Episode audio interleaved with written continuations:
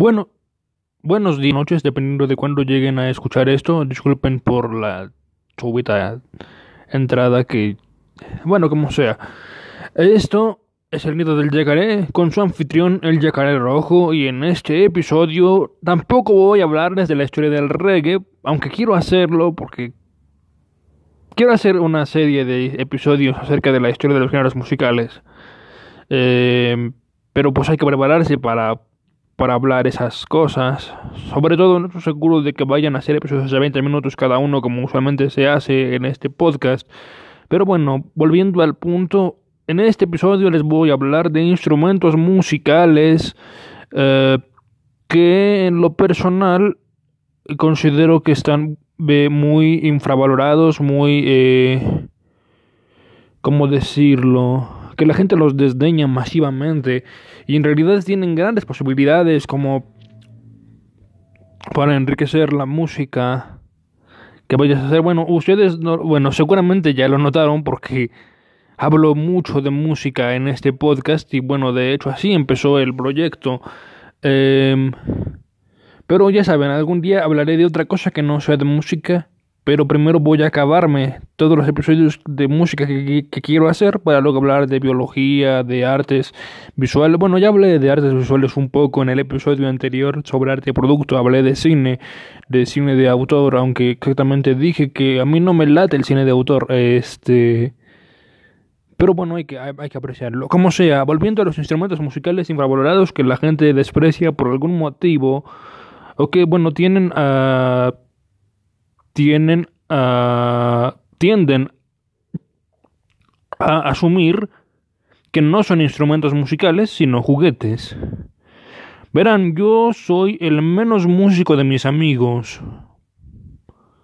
Bueno, no es que, no, o sea, no todos mis amigos están metidos en la música para nada, pero de entre toda la gente que me ha jalado a proyectos eh, musicales, eh, por ejemplo, el último en el que iba a estar, pero que tronó, era con una morra que canta de conservatorio, tremenda multiinstrumentista, tremenda cantante. Sus compañeros de banda iban a ser gente del conservatorio y músicos de jazz. Y yo, pues, este, yo no soy nadie. yo soy alguien que tiene ganas de hacer música y a la gente le late como canto y entonces me jalan a que cante. Pero ella ya era cantante de conservatorio. Entonces, eh, el asunto era que yo no iba a cantar en ese proyecto, yo iba a darle a las percusiones porque le latió la idea y, me dijo jala conmigo, pero otro no. Todos los proyectos que he intentado formar o he, he intentado integrarme truenan por algún motivo ajeno a mí. Este. Pero bueno, entonces yo me considero el no músico de mi, de mi grupo. De mi grupo de gente. Bueno, literalmente no músico no soy porque tengo nociones de piano Uh, porque tomé clases de piano hacia el año del caldo y eh, algo de batería y algo de bueno mucho de percusiones porque pues soy percusionista. Uh, welcome to Jamaica reggae. Perdón estaba yendo a los, a los a los pericos hace rato y está bien buena ese, el que no conozca a los pericos oiga a los pericos lo recomiendo fuertemente eh, pero entonces por ejemplo, yo tenía un compa de, de, primaria que luego un día me lo volví a encontrar y me dijo, ¿qué le haces? Y yo, yo toco. Y que me dice, ¿qué tocas? Y que le digo, percusión. Entonces contestó, de percusión cualquiera puede. Y yo, retírate antes de que te dé una cachetada o intenta tocar tú a ver si. Este, porque la gente se cree que pegarle a una... Miren, este, les voy a contar esto brevemente, lo más que pueda. La percusión es una familia súper antigua y súper amplia de instrumentos eh, que tiene la particularidad de que existen instrumentos de altura definida y de altura indefinida, o sea, instrumentos que pueden emitir notas que puedes reconocer e instrumentos que no tienen una no, no pueden emitir notas musicales y se usan esencialmente para mantener una base rítmica en una pieza o canción. Eh, entonces él asumía que yo me refería a que tocaba instrumentos de altura indefinida, lo cual es técnicamente cierto, pero también tengo un xilófono de una octava. Y algún día aprenderé a tocar instrumentos de percusión de más notas, digo, pues, de altura definida, pues, eh, perdón. Eh, y bueno, este, también hay un instrumento que se llama melodión o melódica o piano de soplar, este, es un teclado al que le soplas por una manguera. Yo tengo una, quise una desde que descubrí que existían por un grupo que se llama El Personal. Les diría que oigan el personal, pero no sé si. O sea, yo en este podcast trato de no decir guarradas para que no me tumben el, el podcast, lo más seguro. Por eso tampoco meto. Bueno, acabo de cantar un pedacito de una canción. Ojalá no me tumben por copyright los pericos el, el episodio. Este. Eh, pero bueno, es un, una melódica y es un instrumento que lo puedes llevar a cualquier parte, lo puedes eh, meter en un montón de música, es extremadamente práctico para una persona que que quiera empezar a hacer música o a tocar música. Bueno, cualquier instrumento de teclado es muy práctico para eso porque los teclados son instrumentos de rango muy amplio que tienen todas las notas una detrás de la otra desde el primer registro hasta el último. Em, de hecho, el piano y la guitarra son instrumentos, son los instrumentos más, más, usados para componer en la música occidental. En, China hay otro que se llama Gokin. Eh, también me gustan los instrumentos exóticos. De hecho, mi propuesta con la extravagancia es meter, bueno, tengo varios proyectos musicales que nunca puedo realizar porque siempre pasa algo. Por ejemplo, en el último en el que iba a estar, o sea que me invitaron a mí y luego una morra me dijo de que su hermano, pero luego cayó la pandemia y ahí quedó. Ni modo que se le va a hacer, nadie puede adivinar que va a haber pandemia. Este o el ukelele, el ukelele es un instrumento que se volvió un meme porque lo asociaron con un estereotipo bien palurdo de morras básicas eh, pero es un instrumento tremendamente práctico. Si quieres un, si quieres aprender guitarra, pero no te alcanza por una guitarra, y si te hacen, eh, te dan problemas tus, ¿cómo se llama? Uh, ¿Cómo explicarlo? El ukelele rifa. Tiene un timbre bien particular y bien. Tú lo, tú lo puedes identificar están tocando ukelele. Bueno, el que no, pues no, porque necesita oír más música, necesita entrenar su oído, pero... Eh, sí, el ukelele es un instrumento bien, bien chido. Y también hay, hay la armónica, que la armónica todos creyeron, bueno, cuando surgió em, le decían el saxofón del Mississippi porque tenía un timbre bien potente, bueno, tienen sonidos bien fuertes eh, pero te lo puedes llevar a cualquier parte. Es el único instrumento que yo conozco que tiene... Verán, yo no tengo mucha aptitud para los instrumentos de viento, a pesar de que intentaré tocar la melódica, la flauta y cosas así, y, de, y que la mayoría de los instrumentos que voy a mencionar en este episodio son instrumentos de viento. Bueno, porque podría hablar tambor por tambor, pero nunca acabo, o percusión por percusión afinada, pero jamás acabaría. Este... Entonces, el, la armónica tiene la peculiaridad de que tú le puedes eh, sacar sonido soplando o aspirando. Se llama, bueno, blowing y bending. Eh, son técnicas de armónica. Eh, yo compré una armónica un día, pero me ganó mi impulso en lugar de comprar. Verán, me gusta el blues. Y el blues en su formación más tradicional tiene una armónica, una guitarra, la voz y a veces este, una tabla de lavar. Em, ¿Qué? Entonces yo quería tocar blues, pero me ganó mi impulso porque me dijeron, ¿quieres la grande o la pequeña? Porque yo no sabía qué onda. Entonces la pequeña es, es la armónica, la armónica diatónica de 10 celdas. Las celdas son los hoyitos por donde le soplas. Eh, y es la armónica de blues. De hecho, la mayoría de las tablaturas están hechas para armónicas pequeñas de 10 celdas. En cambio, yo me compré uno de 64. Grave error. Este. Pero sí, le puedes, eh, te le llevas a todas partes, puedes sacarle sonidos soplando y aspirando. Es el único instrumento que conozco que tiene esa peculiaridad. Eh, puedes darle el feeling bluesero, pero el blues, es que el blues es el, género prominente de la armónica, pero también se aparece, hay armonistas de jazz, de todo lo que sea, como vamos a decirle música negra, ustedes saben por qué, yo no soy, digo, eh, o música afroamericana para que suene más correcto políticamente hablando, em, porque música negra, pues en África, en el Caribe, en eh, ¿Qué? Ah, sí, el saxofón. Aunque ustedes no lo crean y aunque ahora mismo el saxofón esté considerado un instrumento esencial de la música jazz y haya tremendos saxofonistas eh, en mucha otra música, en el reggae, en la música alternativa latina, en la salsa, en, pero el jazz, eh, digo, el, saxofón al principio no era tomado en serio por las, las, la música en general, especialmente porque la música académica pues no lo requería, no lo precisaba, no tenía una tradición de saxofón en música académica. Y este, los primeros en tocar saxofón fueron las bandas de los soldados o las bandas de guerra, porque Adolf Sax les enseñó a tocar saxofón después de inventarlo.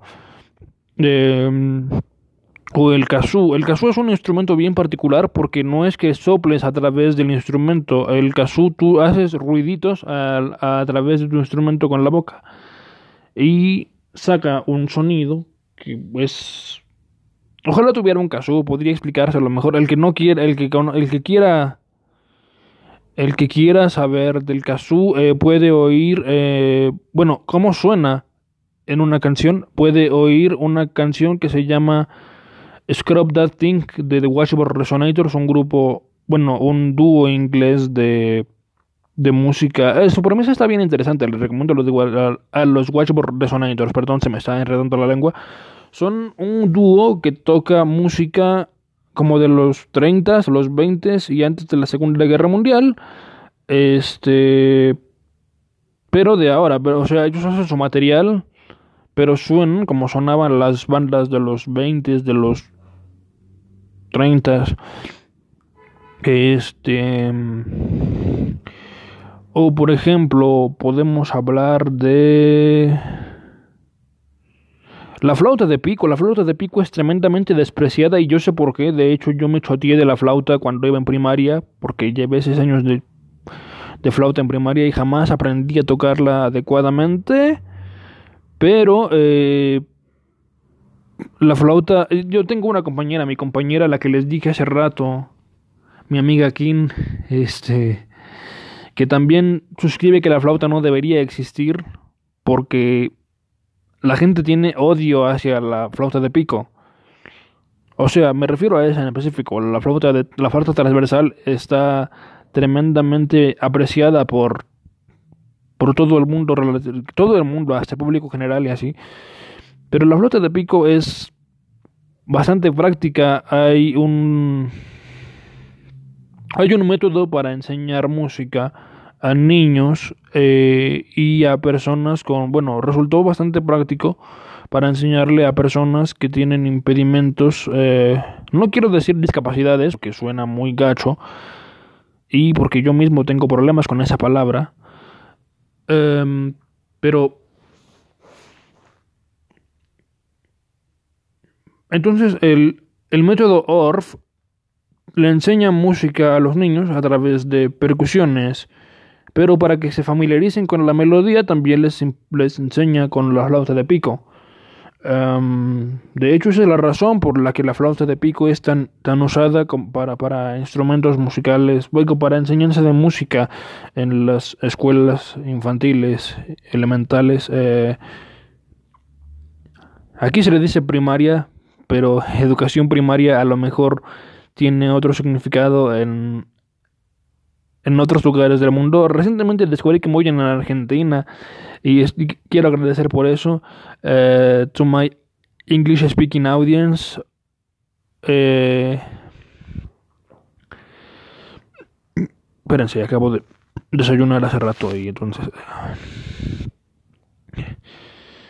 No olviden, lo mejor vamos a seguirnos en español. O sea, I love my English speaking audience, but este, but I I've already recorded 15 minutes of uh, stuff.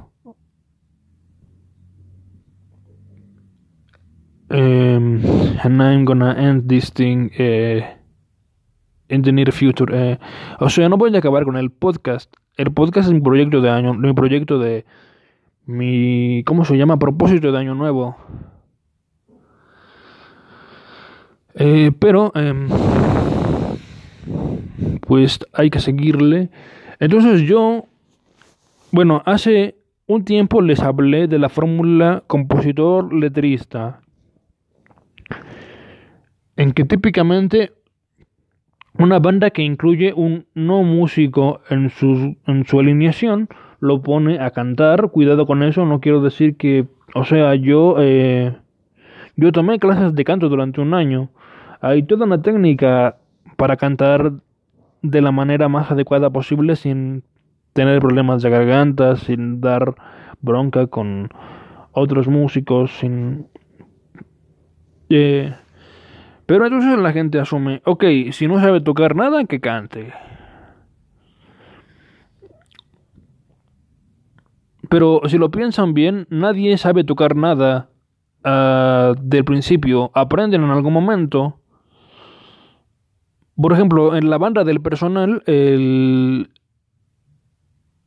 el frontman, eh, el compositor, cantante, también tocaba la melódica y tocaba la guitarra un poco, eh, muy poco en realidad, casi siempre todas las grabaciones que, o sea, lo de la guitarra lo sé porque lo dice un compañero suyo de banda eh, que se llama Andrés Aro. Pero básicamente sus, los registros que tenemos de el man haciendo música son de él eh, cantando y tocando la melódica. Y bueno, se sabe que él componía las letras porque era escritor. Em, pero por ejemplo, el guitarrista del personal tampoco sabía tocar guitarra. Él, bueno, la gente del personal, se con, bueno, tres miembros, Julio Aro, Andrés Aro y Óscar Ortiz, se conocieron porque trabajaban en, en una revista y formaron la banda o sea, eh, llegó un día eh, Andrés y le dijo a Julio, hay que juntarnos a hacer rolas. Y Julio le dijo, jalo. Y luego Oscar Ortiz los descubrió haciendo sus rolas y dijo, yo quiero entrarle. Y entonces eh, le enseñaron a tocar guitarra, o sea, Andrés le enseñó a tocar guitarra para que pudiera hacer algo porque no sabía nada, pues, pero o sea, cualquiera puede aprender siempre y cuando se aplique y se empeñe en hacerlo adecuadamente. No hay algo así como Ah, que tiene que tener talento natural. O sea, el talento no es nato. Nato es el potencial. Pero potencial, mira, cualquier persona sana tiene el potencial de ser lo que sea en, la vida. El talento se desarrolla, o bueno, si lo ves desde el enfoque cristiano, para que no sepa yo soy cristiano, este, y vamos a hacer un episodio del black metal, pero es importante que sepan eso antes de decirme que vayan de Satanás, porque sí, el black metal, el, el original black metal nórdico, tiene mucho que ver con asuntos así bien terriblísimos de del satanismo y cosas así. Pero volviendo al punto eh, anterior, Todos tenemos el potencial de hacer cualquier cosa desde que nacemos, pero luego lo vamos, bueno, nuestro potencial se transforma en talento cuando desarrollamos aptitudes a través de otros factores ajenos a nosotros. Por ejemplo, yo me, me dedico a escribir cosas porque me pidieron que lo hiciera. Me, yo canto porque mi mamá cantaba. Yo toco porque crecí rodeado de músicos. O sea, mi familia no tiene músicos. O sea, sí, pero no. Eh, ¿Cómo decirlo? Yo eh, tuve un tremendo interés en la música cuando la descubrí gracias a una grabadora que tenía mi papá. Bueno, que tenemos. Bueno, ya no funciona, pues, pero funcionaba como despertador. Entonces yo todos los días despertaba oyendo música. Y me gustó la música y llevé clases de música, pero no me gustaron las clases de flauta de la escuela, porque ¿qué se le va a hacer? A nadie le gusta las clases de flauta de la escuela. Eh, pero luego em, descubrí varios géneros musicales chidos, varias música chida. Yo dije, la flauta no puede ser el único instrumento musical del, del planeta. Em, y entonces eh, me metí a las percusiones, bueno, no, antes di, mucha vuelta, estuve en la flauta, estuve en el piano, luego me pusieron a cantar, pero yo no quería cantar porque no era que yo fuera ningún soberbio, pero yo ya sabía que cantaba chido, si no, pues, ya me habían invitado como cuatro veces a un proyecto musical donde lo que yo iba a hacer era cantar. Bueno, menos en el último, donde ya me, me dieron chance de, de decir, oye, yo toco algo, puedo meterme con... Sí, claro que sí. Este, ¿qué? Pero entonces luego me metí a las percusiones porque están chidas. Eh, y pues sigo tocando porque no era que yo no quiera cantar, de hecho me encanta cantar, pero odio que, que asuman cosas sobre mí. Eh, volviendo a los instrumentos musicales infravalorados o extraños de... Bueno, de los instrumentos extraños les voy a hacer otro episodio.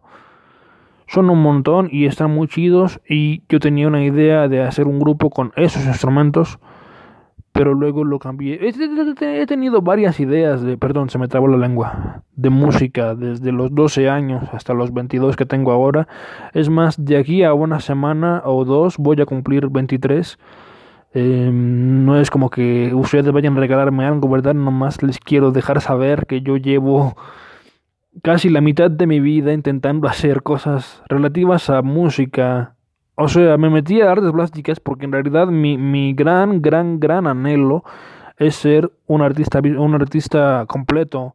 Me metí a artes plásticas, me late la actuación, me late el circo. Yo siempre he querido saber cómo funciona un circo. Eh, me gusta escribir, me gustaría escribir literatura, cosas así chidas. Em, he intentado hacerlo, me gustan las artes marciales. Eh... Ay, espérense, ya, ya nos cambiamos, ya estoy hablando mucha hierba, pero bueno, hay para que me conozcan tantito. Aunque la mayoría de mi audiencia de hecho ya me conoce. Bueno, la banda ya de allá de Colombia, de Argentina, de de Cabo Verde, Sudáfrica, de Australia, de, todos los lugares que no sean México, pues no me conoce así. Pero el 83% de mi audiencia está en México. Y la banda con la que yo con la que yo comparto el podcast, o sea, la banda que en, en, privado le comparto del podcast en mis cuentas personales de internet, pues son mis amigos de Facebook, que son mis amigos porque yo los trato personalmente, los conozco. Uh, aunque viva. No, espérate, no puedo cantar. A lo mejor me tumban por copyright. El. Ven, no puedo evitar hacerlo. Eh... Bueno, ya mucha habladera de hierba. Ustedes disculparán, así me salió el episodio de hoy. Eh... Perdonen eh, y gracias por oírme. Los quiero. Hasta luego. Dios los bendiga. Otro instrumento del que eh, quiero hablar porque típicamente, bueno, mucha gente no lo conoce, pero se llama safún. Es una mezcla entre una flauta de pico y un clarinete. Em, lo que pasa es que la gente asume que es un juguete porque el primer safún que existió se lo hizo un saxofonista, ah, un saxofonista que además es laudero. Bueno, laudero se dice de, de quienes reparan o fabrican instrumentos musicales por un instrumento del año del caldo del, de los árabes que se llama laúd, pero un laudero no solo hace instrumentos de cuerda, sino eh, hace toda clase de instrumentos. Ahora en esa excepción se tiene a un laudero. Bueno, él se lo hizo a un niño. Y entonces si es de un niño o si lo tiene un niño o si un niño lo puede tocar, es un juguete. Error. Eh, hay otros instrumentos que Por ejemplo, hay un, hay un, en inglés se llama drum machine, en español se llama caja de ritmos. La caja de ritmos tú la programas para que tenga, para que por bucle mantenga un patrón durante toda una canción sin tener tú que tocar eh, percusiones análogas como la batería. Em, y yo pensaba, hay, hay cuatro instrumentos electrónicos que, me gustaría mencionar aquí. Y bueno, no es que estén infravalorados. Bueno, por lo menos el theremin no lo está, nada más que la gente no conoce el theremin. El theremin es un instrumento bien particular que tiene la, la característica de que tiene dos antenas, una para el volumen y una para la frecuencia. Es una barra metálica eh, usada especialmente en cine de ciencia ficción cuando van a llegar los alienígenas y así cosas así, porque su timbre es bien particular, lo inventó un señor que se llama León Termin. Eh, en la Unión Soviética hace el año del caldo. Eh, también hay otro que es un... parece, sí parece más un juguete es como que fuera una nota musical de plástico que lo aprieta. Se llama otamatona, se inventó en Japón. Hay otro instrumento musical que se llama alfa esfera. Se inventó en Inglaterra, se vende en Inglaterra en dos modelos o la puedes pedir por internet. Es algo cara, deberían saberlo. Eh, pero está chida. Te permite hacer cosas como que tú fuera, como que fuera, como que produjeras música electrónica, pero con instrumentos análogos.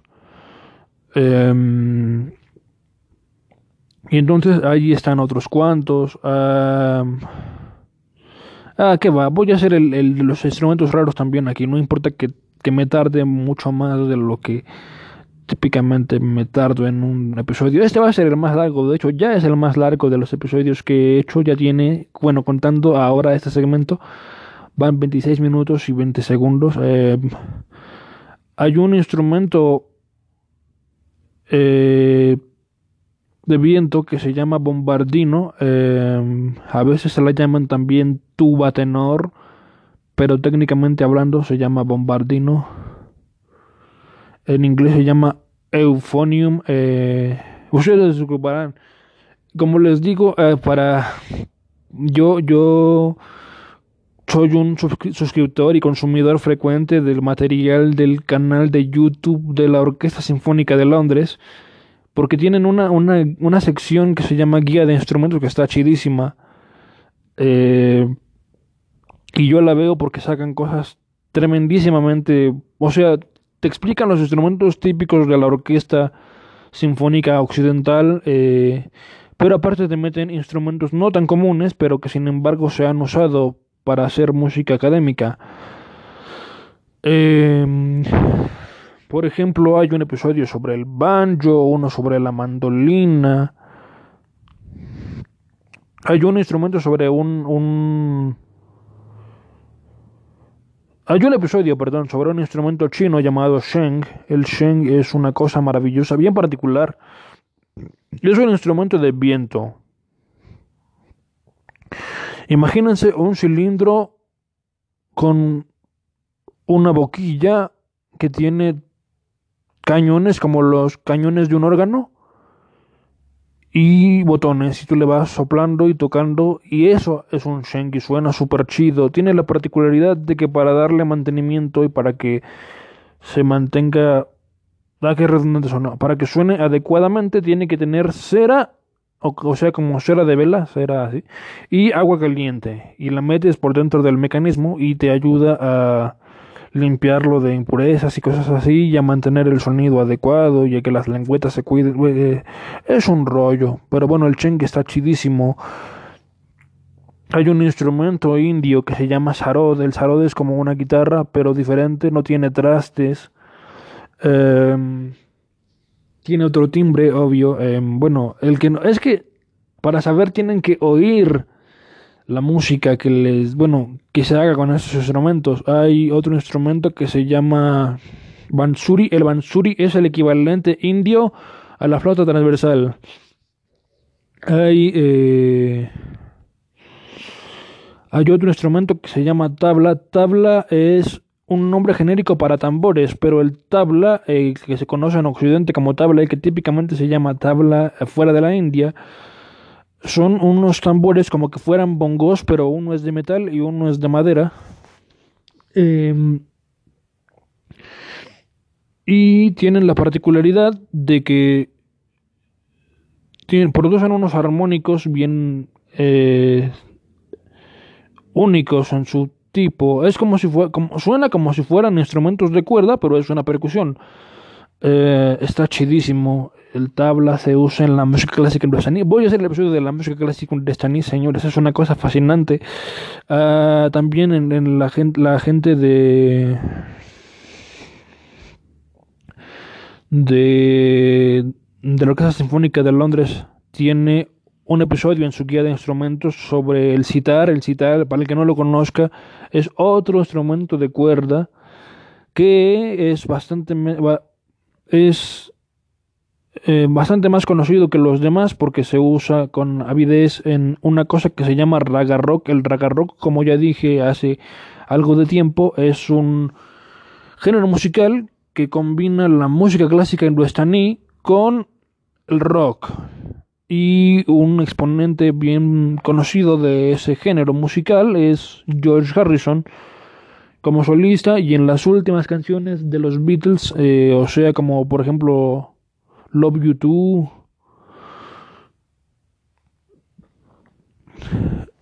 eh, o Norwegian Good. Once, no, espérate, no, es que no, ¿qué le voy a hacer? Les digo que no puedo. Dan, dan, dan, dan, dan, dan, dan, dan, dan, dan, dan, dan.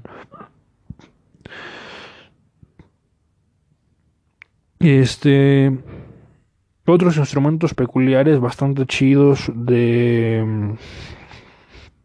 de conocer son. Eh, Bueno, es que ya de saxofón ya hablé, de armónica ya hablé. Bueno, es que eso no, no es que sean. No es que sean desconocidos, es que la gente no los valora como instrumentos porque cree que son juguetes. Entonces yo pensaba que yo, siendo el no músico de mi grupo, podía tocar instrumentos que no eran considerados instrumentos musicales. Por eso este quise una melódica, una flauta, un, un ukelele, un y los quiero meter en mi propuesta musical. O sea, por mi especialidad seguirían siendo las percusiones, porque jamás se acaba, la, la percusión es casi que infinita, bien amplia, bien diferente en todo el mundo. Todos en el mundo tienen su propia tradición de instrumentos de percusión y es de, las más de los instrumentos musicales más antiguos junto con la voz, eh, porque bueno, de modo que no hubiera nadie que cantara antes de antes de que hubiera instrumentos. Es más, se puede cantar sin instrumentos, cantar a capela, como yo estaba haciendo hace rato, o cuando estuve a punto de hacer. Ojalá no me tumben el, el episodio por copyright la gente de los pericos. O sea, bueno, es improbable que lleguen a oírlo porque mi audiencia, o sea, tengo 61 reproducciones en total hasta ahora, pero bueno, ya me conocen en Argentina, por lo menos ya el 1% de mi audiencia es de allá. Eh, gracias por oírme nuevamente. Eh, esperen, voy a parar esto un rato en lo que voy a ver otras fuentes que tengo porque les quiero decir otras cosas, pero les les tengo que dar datos correctos, no sea que les dé alguna cuestión equivocada y entonces eh, aquí habría problemas. Ya he vuelto, les digo que temía darles información incorrecta. No es la Filarmónica de Londres, se llama Filarmonia Orchestra. Este. Y me parece que cualquier persona que tenga o sea, no importa si no tienes, no tienes nociones musicales mínimas. Ellos te explican qué rollo. Bueno, tienen que saber inglés o activar los subtítulos. Pero ellos te explican qué rollo más o menos. No te enseñan a tocar para, para eso. Aprende a tocar el instrumento, pues. Eh, pero ahí estuvo. Eh,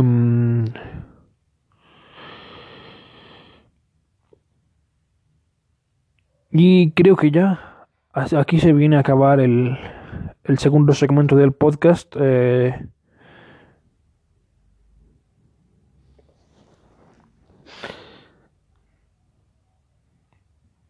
hasta luego, de nuevo los quiero mucho, eh, gracias por oírme, que Dios los bendiga y pásenlo bien, cuídense en estos contextos de pandemia. Este fue El Nido del Yacaré, episodio como 13, algo por ahí. Este, gracias.